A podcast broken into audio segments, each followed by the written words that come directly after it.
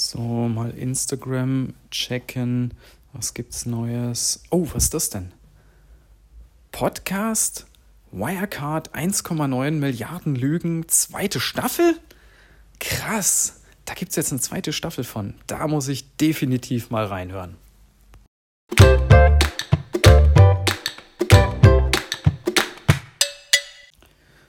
Hallo und herzlich willkommen zum 208. Börsengelaber. Heute will ich euch schon mal in Aussicht stellen eine richtig spannende Geschichte, über die ich dann noch mal etwas ausführlicher berichten möchte. Und zwar geht es um die zweite Staffel des Wirecard Podcasts von der Süddeutschen Zeitung. Ihr erinnert euch vielleicht, diejenigen, die schon etwas länger dabei sind, ich hatte da schon mal eine Episode zu gemacht, zu der ersten Staffel. Da hat die SZ eben diesen ganzen Wirecard-Skandal, wie das eigentlich alles dazu gekommen ist, dass die auf einmal pleite waren und als DAX-Konzern so einen riesen ja, Finanzskandal geschaffen haben, haben die beleuchtet, wirklich sehr, sehr gut recherchiert und einen schönen Podcast zugemacht. Für alle, die sich für Wirtschaftsgeschichte, Wirtschaftskrimis interessieren, gewürzt mit ein wenig Spionage-Thriller, für die ist das ein richtig schönes Ding.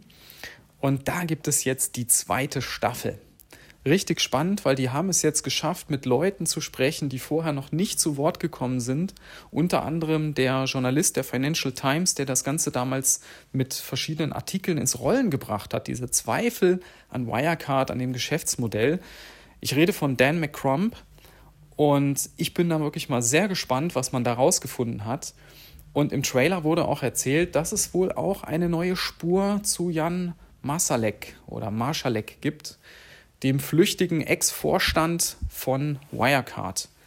Markus Braun wurde ja mittlerweile angeklagt, der sitzt nach wie vor in Untersuchungshaft und man erhofft sich jetzt vielleicht dann auch, wenn man Masalek aufspürt, das Ganze etwas besser entwirren zu können, weil das ist natürlich also ein Mammut, eine Mammutaufgabe, das zu entwirren. Ich habe noch eine interessante Sache in dem Zusammenhang gehört. Der Politiker, der damals den Wirecard-Untersuchungsprozess im Bundestag geleitet hat, Fabio De Masi von der Linkspartei, ist mittlerweile gar nicht mehr im Bundestag. wusste, ich, wusste ich gar nicht. Wahrscheinlich ist er durch das schlechte Ergebnis der Linkspartei dann doch nicht reingekommen. Ähm, ich halte den aber durchaus in diesem Bereich Finanzpolitik für einen sehr kompetenten Mann. Und ja, der tut sich jetzt auch nach wie vor in diesem Bereich tummeln, schreibt jetzt Artikel für verschiedene, ja, ich will nicht sagen NGOs, aber so Organisationen, die sich mit Finanzen und diesen ganzen Dingen auseinandersetzen. Fand ich auch ganz spannend. Also den gibt es noch, hat sich auch wirklich eine große Reputation damals erarbeitet, aber er ist nicht mehr im Bundestag. Also, freut euch schon mal irgendwann in den nächsten Wochen wird es eine Episode geben zu dieser zweiten Staffel. Ich muss sie mir natürlich erstmal in Ruhe anhören und dann werde ich euch mein Fazit mitteilen.